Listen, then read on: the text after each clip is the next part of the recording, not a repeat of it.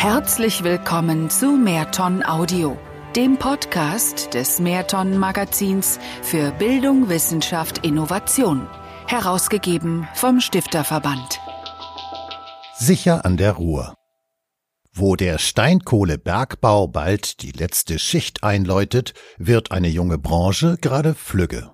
Mit renommierten Unternehmen und Forschungseinrichtungen hat sich das Ruhrgebiet zur Hochburg für IT-Sicherheit gemausert. Von Heike Freimann. Ob bei der elektronischen Steuersoftware Elster, bei automatisierten Grenzkontrollen am Flughafen oder bei der Sicherheit des Kanzlerinnen-Laptops, wenn es um Sicherheitsverfahren für IT-Anwendungen geht, ist die Essener Seconet Security Networks AG ganz vorn dabei. Was die IT-Experten entwickeln, hält sich dabei diskret im Hintergrund. Wenn Sicherheitssysteme gut funktionieren, merkt man sie gar nicht und nutzt sie einfach. So beschreibt es Rainer Baumgart, Chef der Seconet AG. Der 64-Jährige erkannte früh die Bedeutung der neuen Internettechnologien und baute noch unter dem Dach des TÜV Rheinland die IT-Sicherheitssparte auf, die sich 1997 ausgründete. Bundesweit hat sein Unternehmen mittlerweile 400 Mitarbeiter, die meisten davon am Hauptsitz in Essen. Seit 2004 ist der Münchner SIM-Karten, Banknoten und Chipspezialist Giesecke und Devrient mit 80 Prozent Hauptanteilseigner. Zu den jüngsten Entwicklungen, die die Essener vorantreiben, gehört die Gesundheitskarte der Zukunft, mit der die Digitalisierung in das Gesundheitswesen einziehen soll. Da geht es um den Schutz sensibler Daten, um Vertraulichkeit, um Authentizität beim Austausch von Nachrichten zwischen Medizinern und Krankenhäusern. Stichwort elektronische Patientenakte. Künftig, so der Plan von Baumgart und seinem Team, wird in jeder Arztpraxis eine Serverbox von Secunet stehen. Wir sind präsent, wo geforscht wird, sagt der umtriebige Essener.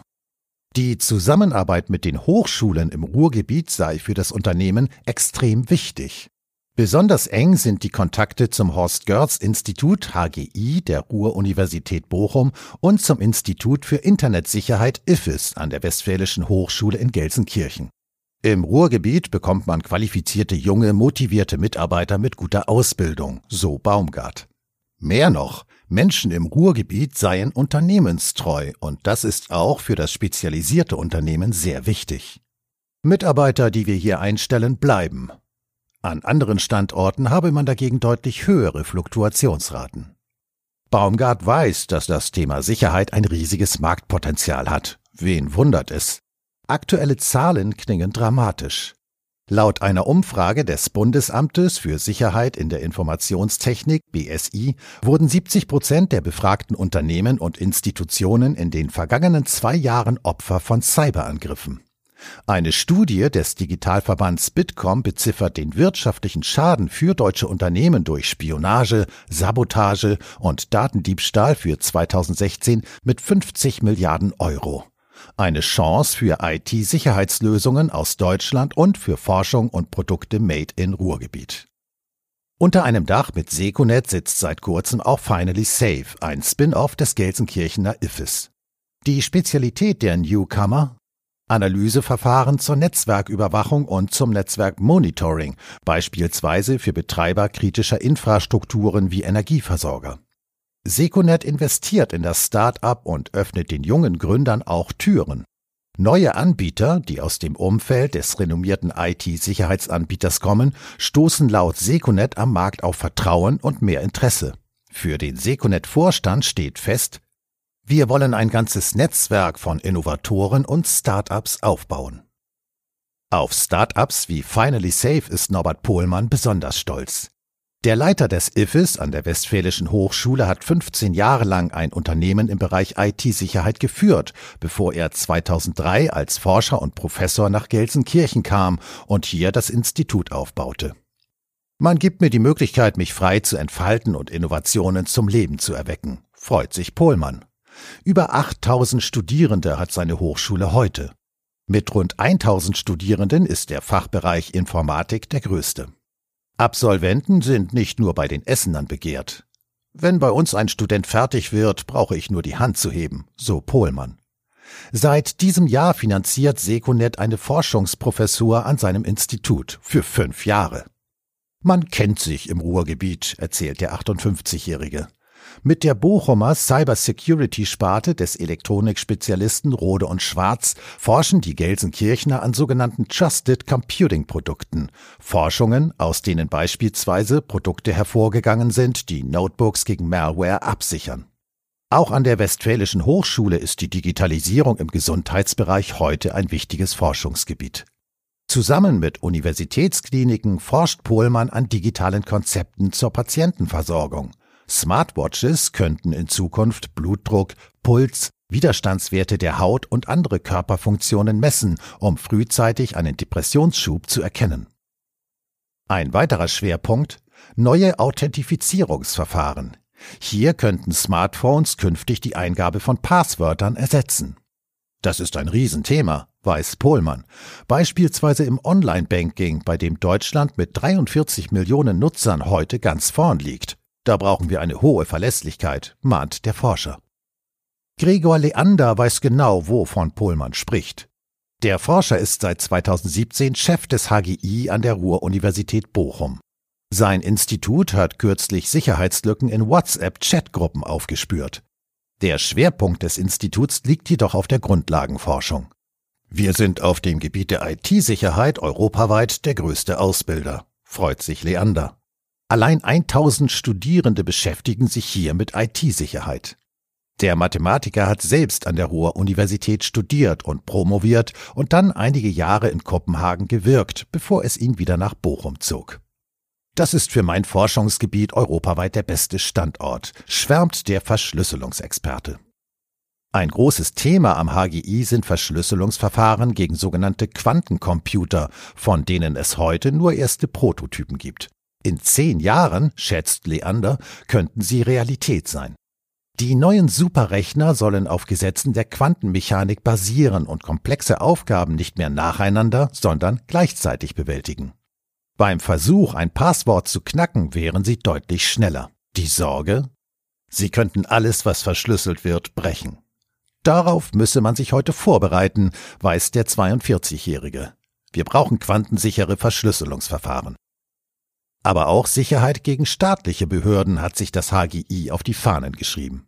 Seit Snowden wissen wir, dass Geheimdienste wie die NSA Hardware wie Chips für Computer oder Handys, die irgendwo auf der Welt produziert werden, manipulieren können. Man müsse sicherstellen können, dass in Hardware nicht schon irgendwo Hintertüren eingebaut seien. Staaten wie China und die EU, aber auch Unternehmen wie Google und Microsoft interessieren sich für die Technologie, Chips zu manipulieren. Mehr will Leander hier nicht verraten. Auch am HGI blickt man stolz auf seine Start-ups, insgesamt 15 Unternehmen in den letzten 15 Jahren. Mit dieser Historie von erfolgreichen Gründungen auf dem Gebiet der IT-Sicherheit stehen wir deutschlandweit einzigartig da. Eine der ersten damals war die Firma S-Crypt, die heute zum Automobilzulieferer Bosch gehört. Eine neuere Ausgründung ist FISEC, eine Firma, die auf die Sicherheit im Internet der Dinge spezialisiert ist. Zu IT-Sicherheitsunternehmen in der Region hält das HGI enge Bande. Viele Absolventen arbeiten hier. Es gibt immer wieder gemeinsame Forschungsprojekte, beispielsweise mit G-Data zum Thema E-Health. Wir finden pro Tag zwischen 200.000 und 400.000 Schadcode-Dateien erzählt Kai Figge, Mitgründer von G-Data und deutet dabei auf eine riesige Installation im Vorraum des Bochumer Unternehmens. Pulsierende Pfeile schießen hier über virtuelle Landkarten und zeigen die Angriffe von Trojanern und Co. in Echtzeit an. Die meisten werden von uns über künstliche Intelligenz und selbstlernende Analysesysteme maschinell kategorisiert und geprüft, so Figge. Jeder Angreifer bekommt dabei eine spezielle Signatur, damit können Schutzprodukte von G-Data Angreifer künftig erkennen und abwehren. Nur ein Bruchteil der Schadprogramme, die schweren Fälle, geht heute noch in die manuelle Analyse am Bochumer Hauptsitz oder bei den Virenjägerkollegen auf den Philippinen. Kai Figge und Andreas Lüning, damals zwei Informatikstudenten aus Dortmund, haben 1985 in der elterlichen Gartenlaube ihr Unternehmen gegründet. 1987 entwickelten sie ihr erstes Antivirenprogramm. Der Marktanteil bei Privathaushalten in Deutschland liegt bei 10 bis 15 Prozent. Das Unternehmen zählt 500 Mitarbeiter und residiert heute im liebevoll modernisierten Gebäudekomplex einer ehemaligen Konsumgenossenschaft. Zusammen mit Forschern der Karl-Franzens-Universität Graz haben die Bochumer mit den Chartcodes Spectre und Meltdown unlängst gravierende Sicherheitslücken in Intel, AMD und ARM-Prozessoren entdeckt und für viel Aufmerksamkeit gesorgt. Licht ins Malware-Dunkel brachten die Bochumer auch beim spektakulären Ransomware-Angriff mit Erpressertrojanern auf das Neusser Lukas-Krankenhaus. Die hochdigitalisierte Vorzeigeeinrichtung musste 2016 Operationen verschieben oder auslagern, weil Ärzte auf die Anamnesedaten der Patienten nicht mehr zugreifen konnten. G-Data-Experten waren tagelang zur Analyse vor Ort. Die Kooperation mit den regionalen Hochschulen ist eng. Die Bochumer haben damals eine der ersten Juniorprofessoren an der Ruhr-Universität Bochum gesponsert. Alle zwei Wochen sind Studierende zu Veranstaltungen und leckerem Abendessen in lockerer Runde geladen, um sich gegenseitig kennenzulernen. Schließlich müssen die Bochumer heute mit Headhuntern von Google und Facebook mithalten, die schon auf dem Campus den Nachwuchs abwerben. Die Ausbildung hier ist extrem gut, schwärmt Ficke. Er weiß auch, der Bedarf an qualifiziertem Nachwuchs ist viel größer. Eine Verdoppelung würde nicht ausreichen. IT-Sicherheit soll in Nordrhein-Westfalen künftig Chefsache sein. Das erklärte kürzlich Andreas Pinkwart, der als Wirtschaftsminister von NRW auch für Digitales zuständig ist. Der Minister weiß, dass mit der Digitalisierung von Wirtschaft und Gesellschaft auch die Gefahren wachsen. Deshalb ist es wichtig, dass wir uns intensiv mit der Frage der Datensicherheit auseinandersetzen.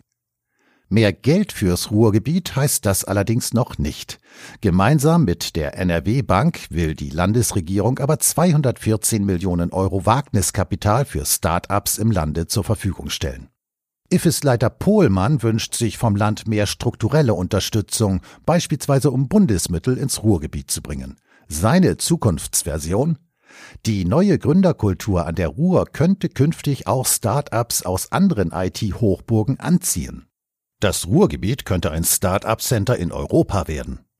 Über mehr Aufmerksamkeit vom Bund würden sich auch HGI-Direktor Leander und G-Data-Chef Figge freuen. Wir verstehen uns hier als Teil des Strukturwandels, sagt Figge.